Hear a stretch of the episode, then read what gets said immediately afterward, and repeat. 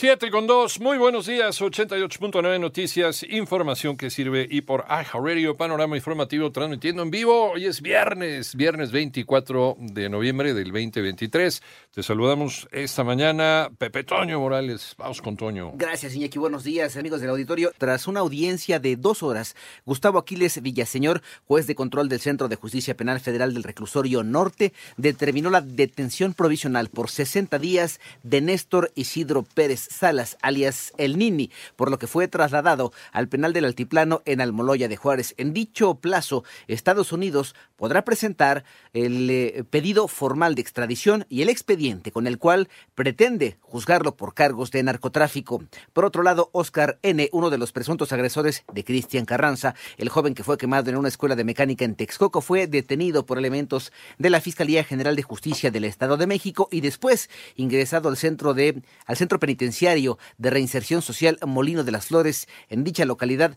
donde quedó a disposición de un juez. Las investigaciones continúan para dar con el paradero de otro de los involucrados. En tanto, el Instituto Nacional Electoral informó que 46.7% de legisladores, propietarios y suplentes de la Cámara de Diputados notificaron su intención de reelegirse en 2024, mientras que en el Senado solo fue el 34.3%, es decir, 467 diputaciones y 88 senadurías.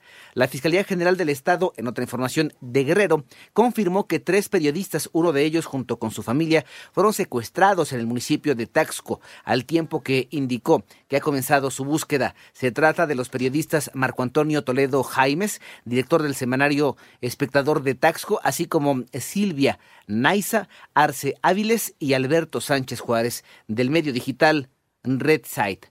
Vamos con más información. Siete de la mañana con cinco minutos. La Asociación Mexicana de Instituciones de Seguros informó que aumentó el monto de las indemnizaciones por Otis. María Inés Camacho.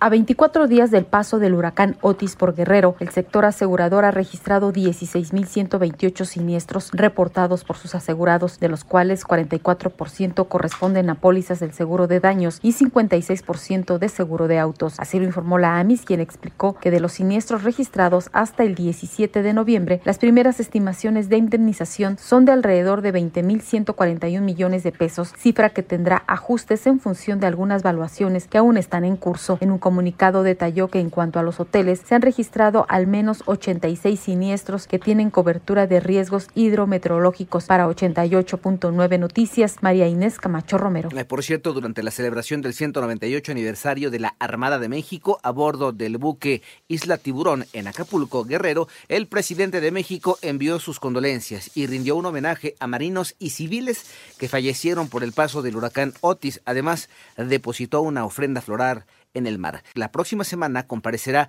en el Senado la terna de candidatas a cubrir la vacante que dejó Arturo Saldívar en la Suprema Corte de Justicia de la Nación. Iván Menchaca. El Senado de la República acordó que el próximo lunes 27 de noviembre comparezcan ante la Comisión de Justicia Berta Alcalde, Lenia Batres y María Estela Ríos para evaluar sus perfiles como parte de la terna que envió el presidente de la República para que se elija la próxima integrante de la Suprema Corte de Justicia. Lo usual son dos horas dos horas con unos 20 minutos de exposición, 15 a 20 minutos de exposición y todo lo demás son preguntas y respuestas inmediatas. O sea, un senador o una senadora pregunta y la sustentante, el aspirante, tiene que eh, responder de inmediato esa pregunta. Explicó la senadora Olga Sánchez Cordero. 889 Noticias y Menchaca Sarmiento. Vamos con información internacional. La tregua entre Israel y Hamas en la frontera de Gaza de cuatro días comenzó este viernes. Se espera hoy la liberación de 13 rehenes tomados por el grupo terrorista mientras dure el alto al fuego. Podrán ser liberados 50 secuestrados. Por cada uno de ellos, tres presos palestinos serán excarcelados. Por su parte, el ejército israelí advirtió que la guerra no ha terminado y que los civiles que huyeron al norte de Gaza por los incesantes ataques no pueden volver a esta zona. Además, el presidente de Cuba, Miguel Díaz Canel, encabezó en La Habana una manifestación de cientos de personas convocada la oficialista Unión de Jóvenes Comunistas, en la que se pidió el fin del genocidio contra el pueblo palestino. Por otro lado, el alcalde de Nueva York, el demócrata Eric Adams, fue acusado de una agresión sexual presuntamente cometida en 1993 cuando pertenecía al cuerpo de policía. Según un documento judicial hecho público, el alcalde, a través de un portavoz de la alcaldía, rechazó esas acusaciones. En tanto, el líder eh, norcoreano Kim Jong-un celebró una nueva era de una potencia espacial con familiares y científicos después del lanzamiento exitoso del primer satélite militar del país, informó a los medios estatales.